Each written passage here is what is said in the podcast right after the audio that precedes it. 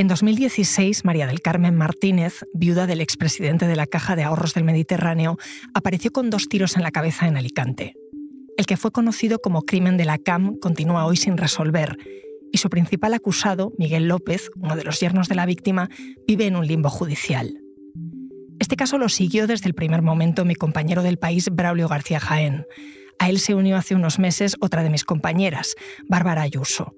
Juntos han reconstruido un crimen y logrado lo que antes no había conseguido nadie, ni jueces ni periodistas, que el principal acusado hablara. El resultado es un documental sonoro de investigación de cuatro capítulos. Hoy podéis escuchar el tercero. Soy Ana Fuentes. Hoy en el país, El enemigo, el crimen de la viuda de la CAM.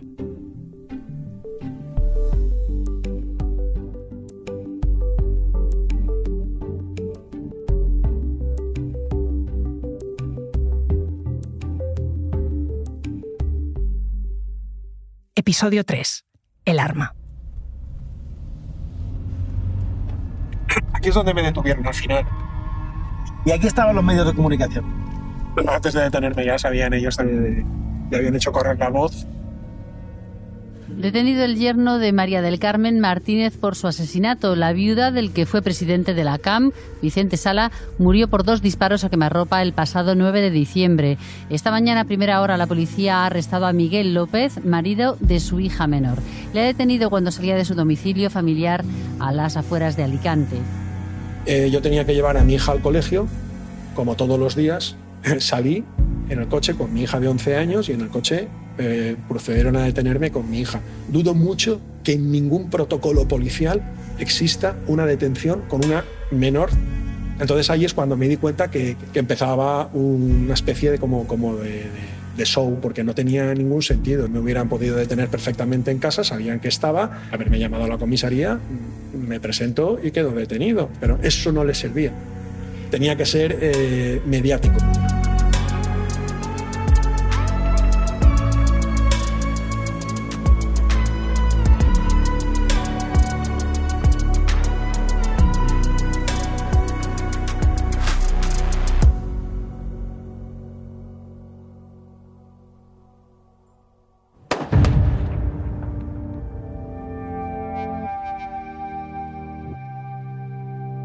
María del Carmen Martínez, doña Carmen, de 72 años, viuda y multimillonaria, apareció con dos tiros en la cabeza junto a su Porsche Cayenne, en Alicante. El cuerpo de la víctima se encontraba fuera del vehículo y sus pertenencias intactas en el interior. Además, los agentes no han localizado hasta el momento el arma de fuego utilizada en el crimen. Soy Braulio García Jaén, periodista del país, y aunque me gustaría decir otra cosa, ni siquiera recuerdo qué hice ese día de 2016. Y la Policía Nacional Grupo de Homicidios de Alicante tiene ante sí un crimen complicado.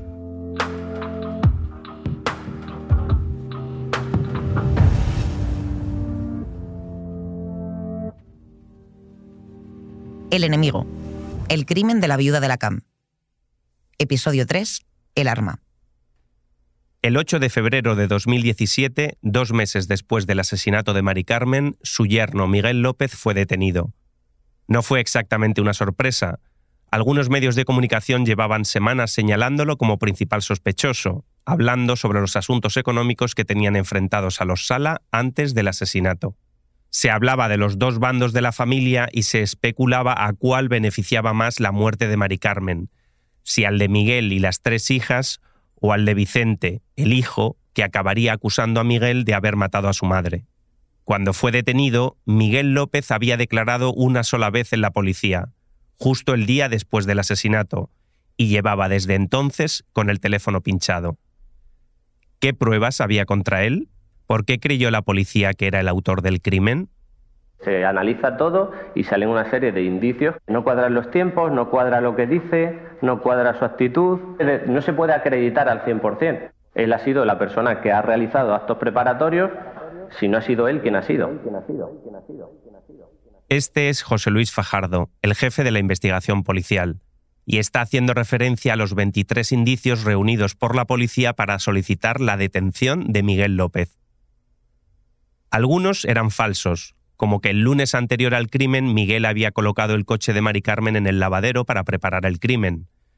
Como escuchamos en el episodio anterior, en el juicio quedó demostrado que fue Herminio quien lo colocó, o el de que el padre de Miguel era tornero fresador y que le había enseñado a modificar las balas con las que dispararon a Mari Carmen e incluso a fabricar un silenciador. El padre de Miguel no era tornero fresador. Algunos de estos indicios se habrían desmontado rápido, con un mero chequeo con el acusado, pero no sucedió, y no porque Miguel no quisiera declarar. Eh, en mi experiencia profesional, yo no había visto nunca que no se interrogara a quien se presta a declarar. Con Miguel, eh, en todo momento lo que dijimos es de declarar, de no dar en ningún momento ninguna opción a que nadie pensara que tenía ningún tipo de reserva con este asunto, a lo que le preguntara. Este es José Antonio García Sánchez, el primer abogado que tuvo Miguel López. Cuando mi compañera Bárbara Ayuso y yo fuimos a Murcia, donde tiene su despacho, nos habló de esa reticencia de la policía a interrogar a Miguel incluso una vez detenido.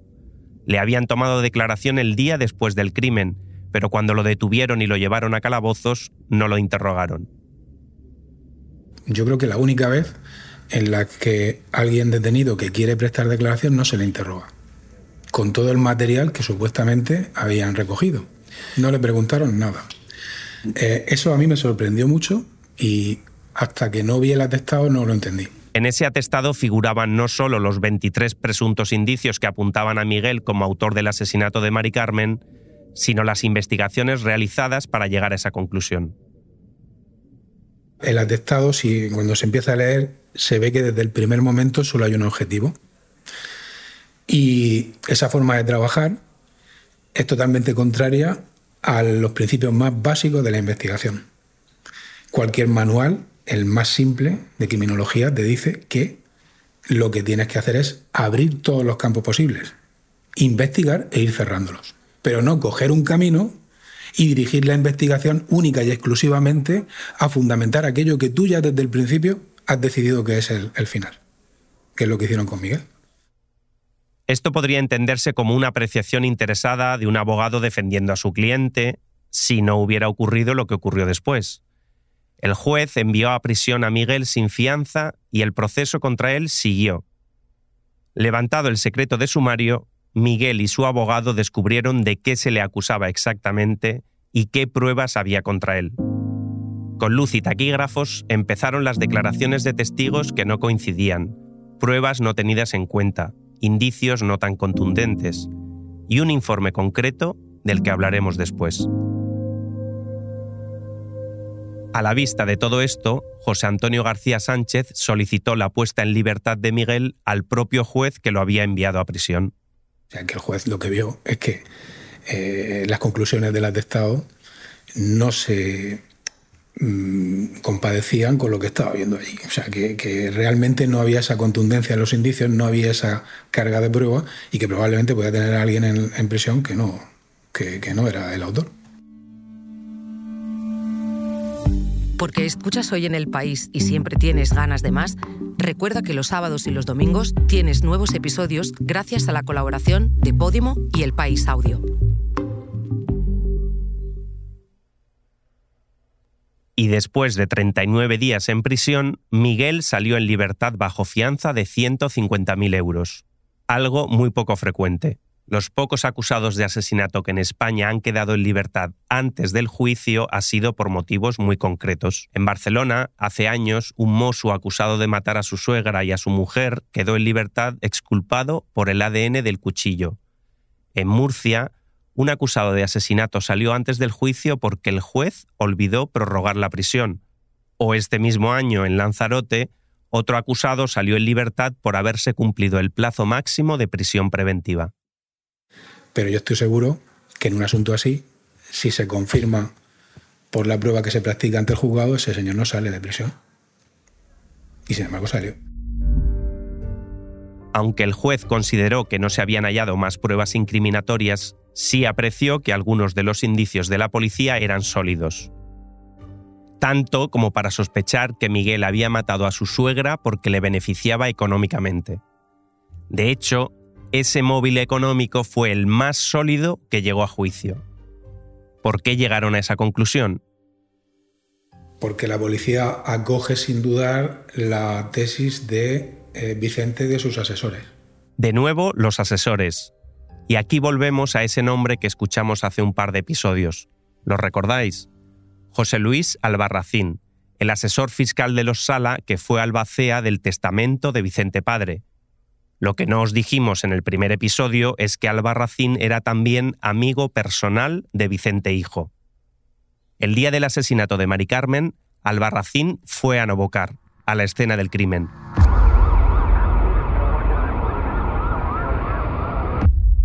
En esa escena no estuvo Vicente.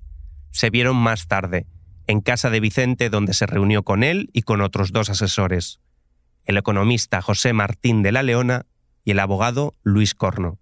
Vicente enmarcó esa reunión en el plano personal. Lo que les llamé, eh, o les llamó mi mujer, no recuerdo, porque había pasado eso, y son mis amigos antes que mis asesores. Y dos días después del crimen, Albarracín, Martín de la Leona y Corno le entregaron un informe a la policía. El informe detallaba la compleja situación de las empresas de los Sala, la importancia de la acción de oro, la disputa entre los dos bandos, y sostenía que de manera inequívoca la muerte de Mari Carmen beneficiaba al bando de las hermanas, en el que estaba Miguel. Bárbara y yo hemos intentado hablar con Albarracín y Corno sobre este informe. Ninguno de los dos quiso. Albarracín nos dijo que no después de consultarlo con Vicente, y el propio Vicente tampoco ha querido atendernos, ni sobre el informe ni sobre nada relacionado con el caso. Así que las únicas respuestas que tenemos sobre cómo ese informe llegó a manos de la policía son las que José Luis Fajardo, el jefe de la investigación, dio al abogado de la defensa. Cuando dicen en el folio 62 a juicio de esta instrucción, el autor de los hechos podía encontrarse dentro del bando formado por las tres hijas y sus yernos, puesto que objetivamente la muerte de María del Carmen a quien podía beneficiar es a ellos. Efectivamente, yo le digo que hay, para matar tiene que haber un motivo. La pregunta que yo le estaba haciendo, al hilo del informe, es si esta conclusión de a quién podía beneficiar la, obtiene usted de esa información que Vicente Sala, por colaborar, le da a través de sus asesores. La, la obtengo yo de, de leer lo que... Bien. ¿Usted no pensó en ningún momento pedir eh, ese mismo informe o esa misma información a los asesores de las hermanas? No, no lo pedí. No lo pensó. No lo pidió, como tampoco pidió pinchar los teléfonos de Vicente, ni de su esposa, ni de la tía Toñi, ni requisar sus teléfonos para leer conversaciones anteriores al asesinato, como sí había hecho con el otro bando de la familia.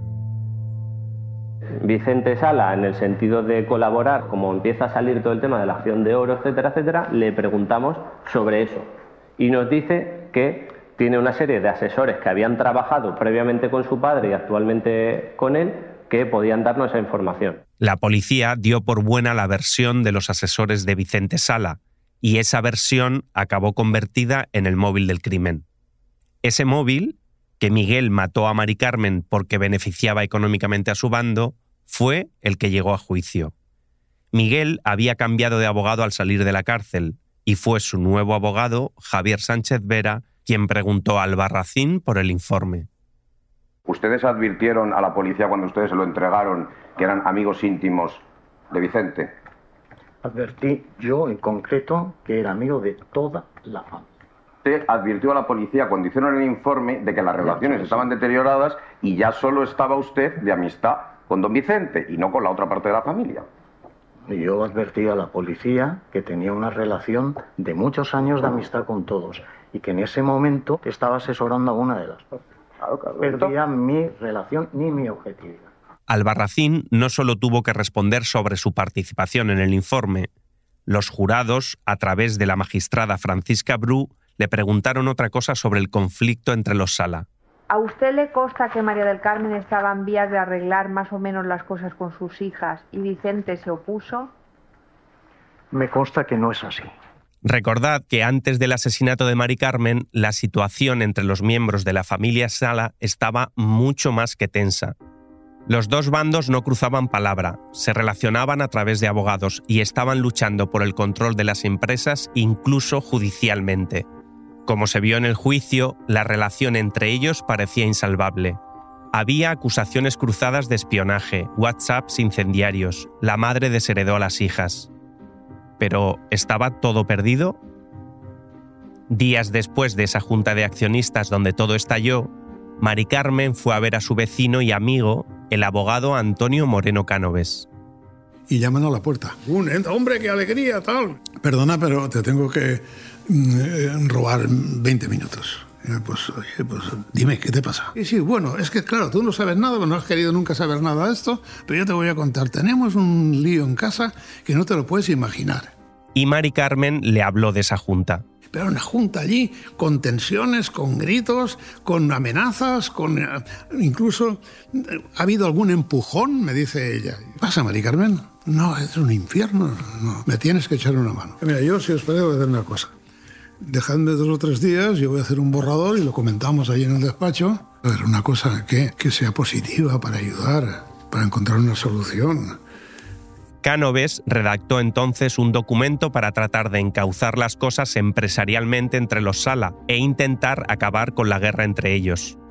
Cánoves lo llamó Notas para una reconsideración. Fundamental era que había que respetar que la participación de Oro fuera Vicente, pero que había que modular las facultades. Americano, mira, si esto lo circulas entre los interesados y hubiera un principio de acuerdo, pues se podría empezar a hablar de cuestiones que ella dice que lo encuentra la más de razonable. Aunque hay una cosa que Mari Carmen no comprendió, la nota número 6 de ese documento. Sería imprescindible detener en seco la actual dinámica contenciosa que en igual medida perjudica a todos los interesados y beneficia a los profesionales intervinientes directamente intervinientes o asesores áulicos. ¿Qué es eso de consejeros áulicos? Porque lo hemos mirado en el diccionario y nosotros tenemos mucho dinero, pero no somos reyes y los áulicos son los que aconsejan a los reyes. Y lo que hemos querido decir, Mari Carmen, es que esas rodeadas de gente preparada, em, influyente, tenían buenas relaciones con algún juez, con eh, gente de los negocios em, prestigiosa en Alicante y tal. Claro, eran asesores a los que no se les pide consejo en realidad sino que en un contexto de ascender en su posición de influencia respecto del aconsejado, pues emiten, emiten opiniones. ¿no? Y a los dos o tres días llama Mari Carmen y me dice, oye, que lo he comentado con las chicas y con los yernos y con eh, Vicente y tal, y sí que es un camino adecuado. Yo creo que sí que podemos trabajar en esto y tal. Necesito otra vez reunirnos, eh, que nos reunamos y me expliques con más detalle y tal el contenido de las notas. Si los he llevado a todos aquí en la barrica, ¿cómo no los voy a querer a todos? Mari Carmen se fue con el documento, se lo entregó a asesores como Albarracín, a su hijo Vicente y a los pocos días volvió. Y eh, viene aquí. Aquí quiero decir dónde estamos ahora. Exactamente aquí. Esta reunión dura tres horas.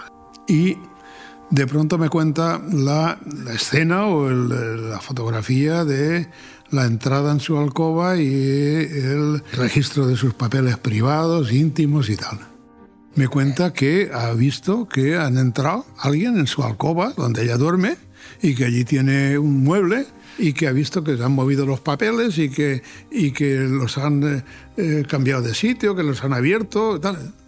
Pero, Mari Carmen, eso está claro, son tus hijas, eh, las que han entrado, que tienen acceso natural a, tu dormitorio y tal, pues estarían buscando yo qué sé, algún extremo de la documentación en esta disputa que tenéis y tal. ¿Mis hijas? ¿Qué van a ser mis hijas? Ni hablar, estas no saben. Canoves no solo quedó impactado por esa revelación, le preocupó.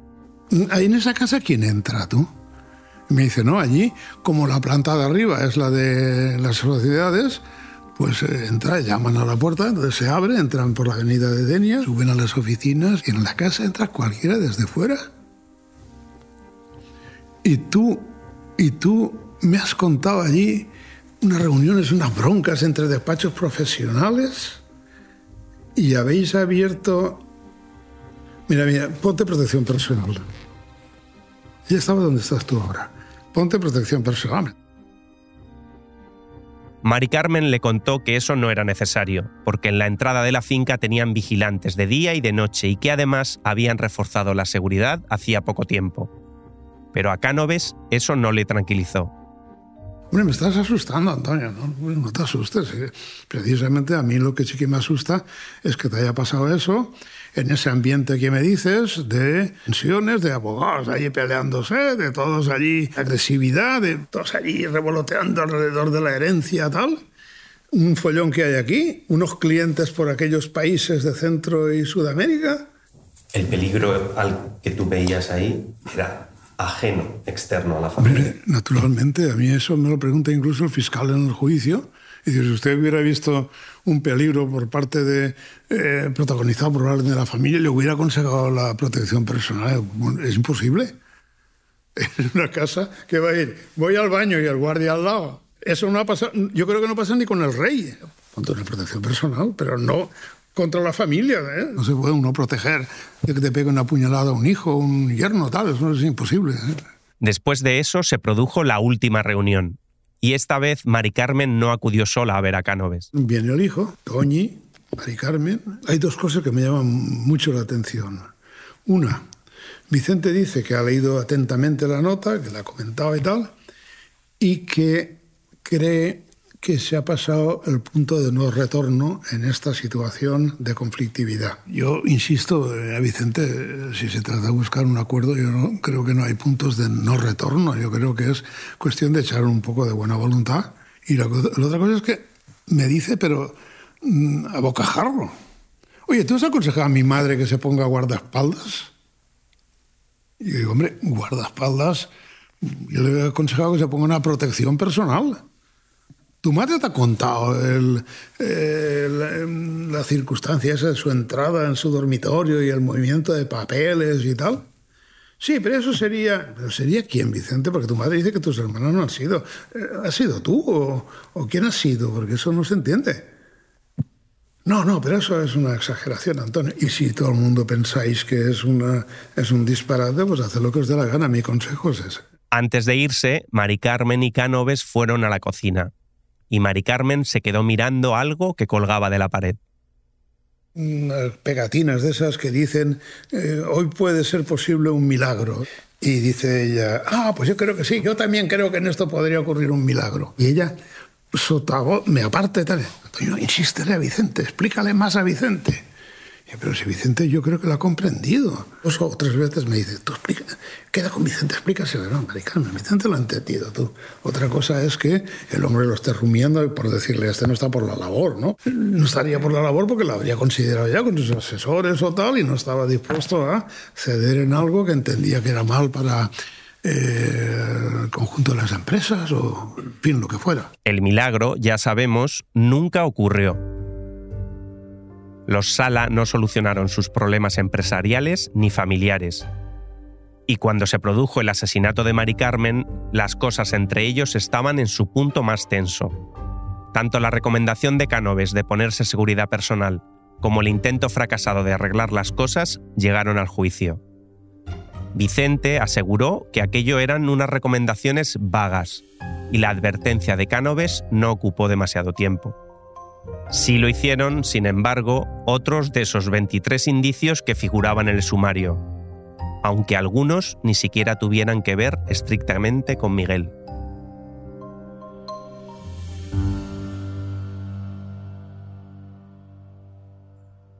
El día que matan a la, abuela, que asesinan a la abuela, el nieto mayor, Miguel, que está fuera de España, publica en Instagram, jaque mate. ¿Eh? Todos sabemos lo que significa jaque mate. Jaque mate es eliminar a la pieza más importante del contrario, es matar al rey. ¿eh? Este es el fiscal, hablando del indicio número 18, una publicación de Instagram que el hijo mayor de Miguel López había hecho la misma noche del asesinato y que borró a los pocos minutos. Según la policía, eso evidenciaba, y cito, el gran sentimiento de odio y rencor que se había creado en un chico tan joven hacia su abuela, sentimiento que solo se entiende por lo que su padre le ha ido inculcando o lo que ha visto o vivido en su casa.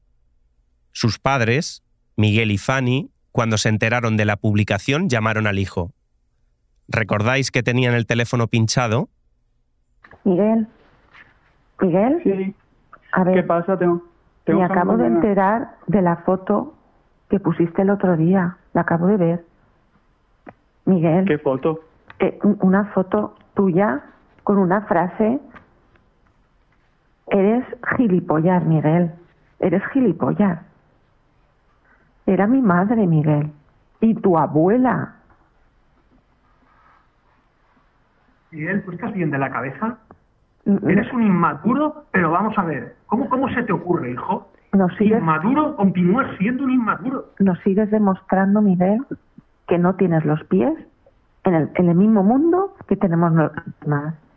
Eres un inmaduro. Por favor, aterriza en este mundo donde estamos todos viviendo, mi vida. Aterriza y cuando antes aterrices mejor, ¿vale? Si llegas, si llegas a estar aquí, te, te, te cojo del cuello y te doy dos hostias. Mira lo que te digo. Aterriza de una puñetera vez y madura, hijo, madura. Vale. ¿Vale? Vale. Adiós. Esta conversación se escuchó en el juicio y se mencionaron los testimonios de los otros nietos y la explicación que él mismo había dado de la fotografía de Jaque Mate. Una chiquillada, dijo.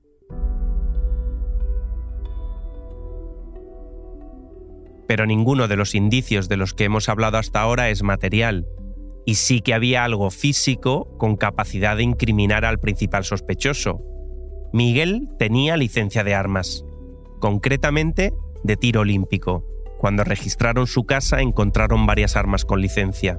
La policía lo calificó de tirador experto. Dicen ustedes que eh, es un experto tirador. ¿Ustedes vieron, en, vieron la, la participación de Miguel en los ejercicios, en los años anteriores? En Sí, lo que- la, la información que nos aportaron. Vale. ¿Ustedes vieron el resultado de, la- de lo- de las tiradas de Miguel? No. Supieron, no, no tuvieron ni interés en saber cuál No, era el sí, nivel de pericia que tenía. saber si, si practicaba o no. Ah, pero como dicen que es un tirador experto, Experto en el sentido de que lleva varios años con licencia de pistola y la pistola te obliga a disparar cada X tiempo. Los únicos que tenían licencia de armas eran él y Vicente. Vicente tenía escopetas y él tenía escopeta, carabina y pistola. De hecho, esas armas a las que hace referencia Fajardo, que poseían tanto Vicente como Miguel, se las había regalado a ambos Vicente Sala padre. A Miguel, en uno de nuestros encuentros, también le preguntamos por las armas. Yo, iba a tirar una vez al año y por mantener la licencia, porque hemos pagado premios en el club de tiro. Si no me gusta ni cazar, si yo tenía la escopeta para tirar al plato, pero porque nosotros estamos en un sector que promocionamos un montón de actividades. También tengo una tabla de kitesurf. Y no sé hacer kitesurf, pero la marca con la que estábamos patrocinaba el kitesurf. Como habéis podido escuchar, el asunto de las armas enciende particularmente a Miguel. Sintió que durante el juicio se utilizó su licencia de armas para llegar a conclusiones inciertas. Eh, la acusación particular contrató un tío que con las herramientas que tenía yo en el garaje, una, una esmoladora para aquí, para el jardín, eh, una sierra de mano para cortar los tubos y tal, que él era capaz de fabricar con eso un arma. Entonces, el indicio era que mi padre era tornero y yo con eso sabía tornear y sabía hacer cosas. Primero, que no tengo torno, eh, no tengo ni puñetera idea de tornear y mi padre no era tornero. Y no solo eso, el abogado de la acusación particular, de Vicente, también sacó a colación otro elemento encontrado en casa de Miguel. Y el registro también permitió ocupar una pistola de Airsoft, marca Jicapa. ¿Saben cuál es una de las partidas a las que se juega con pistolas de Airsoft? Pues una de las partidas es exactamente eliminar a un objetivo, reproducir una situación de una persona, un enemigo, que está en el interior de un recinto. ¿Para qué tenía la pistola Jicapa? ¿Qué hacía con ella? Ensayaba el disparo, jugaba. Pero más allá de las especulaciones, lo que sabemos sobre la pistola del crimen es esto. Quien disparó a Mari Carmen lo hizo con una pistola antigua, una FN 1903 o una Webley Scott, con las balas modificadas y con silenciador. Un arma que nunca apareció.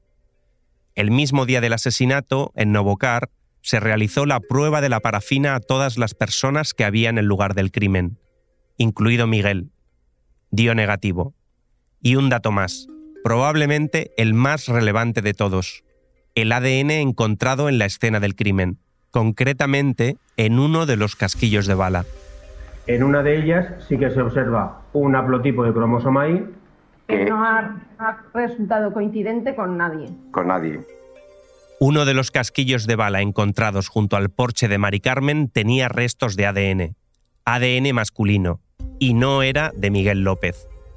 En la mano izquierda de Mari Carmen también había restos genéticos de alguien.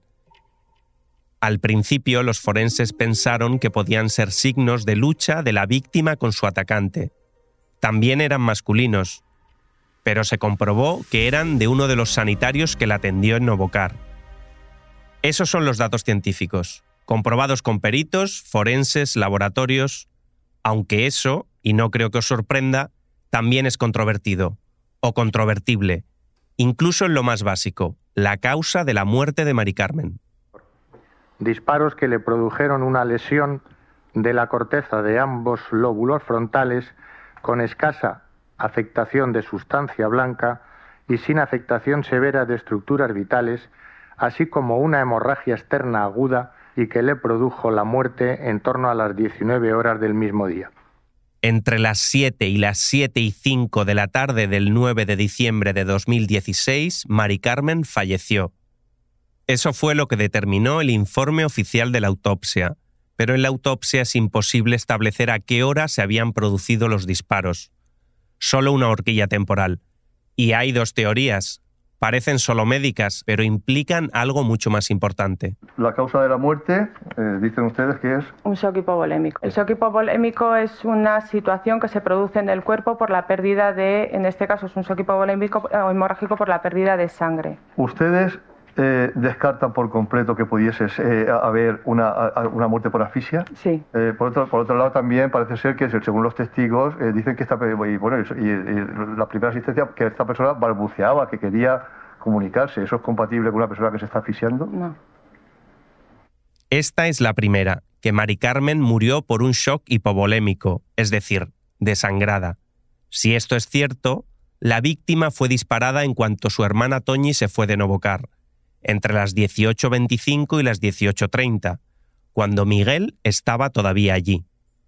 Y esta es la segunda teoría. Si lo hubieran disparado de 25, es posible que esté dentro del habitáculo desde 25 hasta menos 5, sin sangrar prácticamente nada, porque el habitáculo no tiene prácticamente sangre, y que de repente salga y se ponga a sangrar, perdóneme la expresión, a lo bestia, de tal manera que hay un gran charco de sangre, como dice la policía. Eso es imposible, eso, eso es un imposible. Contesta tú, que tú A eres ver, el, el tema el cirujano. Yo entiendo que con los dos disparos le da conmoción y sale. Sale. Y no necesita. Quedándose ciega. Estando ciega porque además tenía los ojos reventados. Tiene la boca llena de sangre. No puede hablar. Puede respirar. Yo creo que no puede respirar. Me dice que eso no asfixia. Pues yo creo que sí, asfixia. Esta teoría afirma que murió por asfixia, ahogada con su propia sangre. Eso implicaría que dispararon a Mari Carmen más tarde de las 18.30 y que por eso aún estaba viva cuando Herminio la encontró. Eso situaría el momento de los disparos a una hora en la que Miguel ya no estaba en el concesionario. Como cabía esperar, acusación y defensa llevaron al juicio a sus propios peritos forenses que expusieron las pruebas que ratificaban sus teorías. El jurado tuvo que decidir entre estas dos versiones. ¿Se ahogó o se desangró? ¿Estaba Miguel allí o no? Algo complejo de resolver y no solo porque los propios forenses tenían teorías contradictorias entre sí, o por el lenguaje extremadamente técnico sobre velocidades de sangrado y tiempos de supervivencia. Es que además la propia policía defendió ambas teorías a la vez. La afección no era tal como para producir la muerte instantánea, sino que el informe forense lo que indica, y el hecho de que haya tanta sangre por allí, lo que indica es que la muerte fue realmente porque se desangró. Incluso se llegó a ahogar con su propia sangre. Con toda esta información, más la que aportaron las más de 100 personas que declararon en el juicio, el caso quedó visto para sentencia. El 7 de noviembre de 2019, a las 2 de la tarde, la magistrada Francisca Bru llamó al jurado para explicarles qué tenían que hacer a continuación. Ha sido un juicio extremadamente largo. Aquí no hay pruebas directas y eso es admitido por todas las partes. Aquí están en prueba indiciaria, pero no puede ser insuficiente, es decir, me tienen que decir Consideramos probado este hecho por este indicio. ¿eh? No basta con contestar, sino que lo tienen que explicar todo, ¿vale? Pero desde luego deben dejar al margen todo aquello que entiendan ustedes que son meras sospechas, meras suposiciones, conjeturas, hipótesis, etcétera, etcétera. El acusado no tiene que probar su inocencia, se tiene que probar su culpabilidad. Y no está obligado a probar otras hipótesis, ni mucho menos a dar la resolución a lo que haya podido pasar, si no ha sido él. O sea, aquí lo que tienen que decir es si el acusado disparó o no a su suegra. a partir de ahora van a quedar incomunicados, se van a retirar a la sala destinada a deliberaciones, tienen dos días para deliberar. Los jurados, seis mujeres y tres hombres, no necesitaron esos dos días. El viernes 8 de diciembre comunicaron que ya habían alcanzado un veredicto. A las 10 de la noche la magistrada convocó a las partes. Bueno, buenas noches a todos. Eh, Pero algo no iba bien.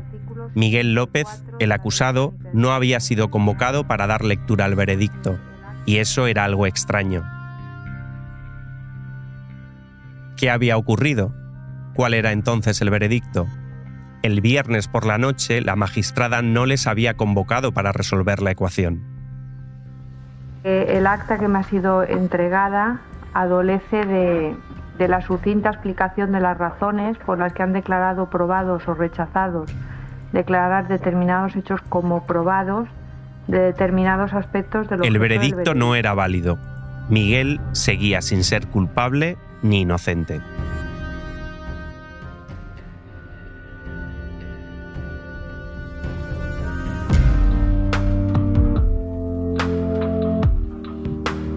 El enemigo es un podcast del País Audio. Investigación y guion de Braulio García Jaén y Bárbara Ayuso. Grabación en estudio Nicolás Chavertidis. Diseño sonoro Nacho Taboada. Edición Ana Rivera. Dirección Silvia Cruz La Peña.